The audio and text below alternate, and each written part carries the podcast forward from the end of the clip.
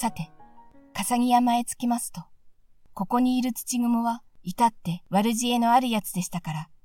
上長彦の姿を見るが早いか、わざとニコニコ笑いながら、ホラー穴の前まで迎えに出て、これはこれは、上長彦さん。遠方ご苦労でございました。まあ、こっちへお入りなさい。ろくなものはありませんが、せめて鹿の生き肝か、熊の腹みごでもご馳走しましょう。と言いました。しかし、上長彦は首を振って、いやいや、俺はお前がさらってきたお姫様を取り返しにやってきたのだ。早くお姫様を返せばよし。さもなければ、あの食神人同様、殺してしまうからそう思え、と、恐ろしい勢いで叱りつけました。すると土雲は、一縮みに縮み上がって、ああ、お返し申しますとも、なんであなた様のおっしゃることに嫌などと申しましょう。お姫様はこの奥にちゃんと一人でいらっしゃいます。どうかご遠慮なく中へ入ってお連れになってくださいまし。と声を震わせながら言いました。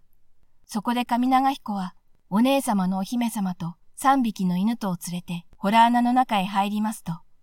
なるほどここにも銀の串を刺した可愛らしいお姫様が悲しそうにしくしく泣いています。それが人の来た様子に驚いて急いでこちらをご覧になりましたが、お姉様のお顔を一目見たと思うと、お姉様妹と、二人のお姫様は一度に両方から駆け寄って、しばらくは互いに抱き合ったまま、嬉し涙に暮れていらっしゃいました。髪長彦もこの景色を見て、もらい泣きをしてしまいましたが、急に三匹の犬が背中の毛を逆立てて、ワンワン土蜘蛛の畜生め憎いやつだワンワンワンワンワン覚えてろワンワンワンと、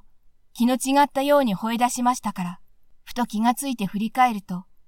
あの狡猾な土雲はいつどうしたのか、大きな岩で一部の隙もないように、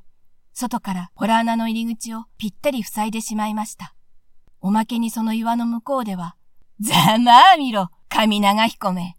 こうしておけば貴様たちは、一月と経たないうちに、日干しになって死んでしまうぞ。なんと俺様の計略は、恐れ入ったものだろう。と、手を叩いて、土雲の笑う声がしています。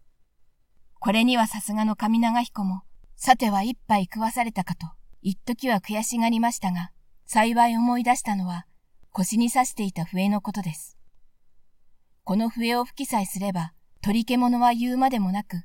草木もうっとり聞き惚れるのですから、あの狡猾な土雲も心を動かさないとは限りません。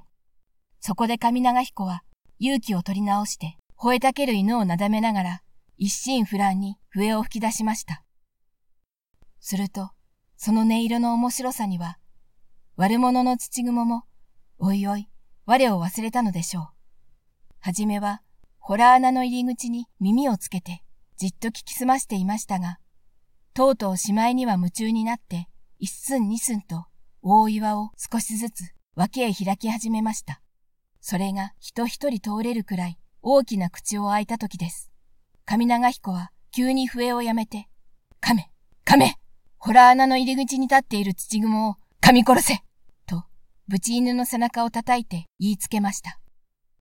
この声に肝を潰して、一目散に土雲は逃げ出そうとしましたが、もうその時は間に合いません。亀はまるでイカズチのように、ホラー穴の外へ飛び出して、何の苦もなく土雲を噛み殺してしまいました。ところがまた不思議なことには、それと同時に谷底から一陣の風が吹き起こって、上長彦さん、ありがとう。このご恩は一生忘れません。私は、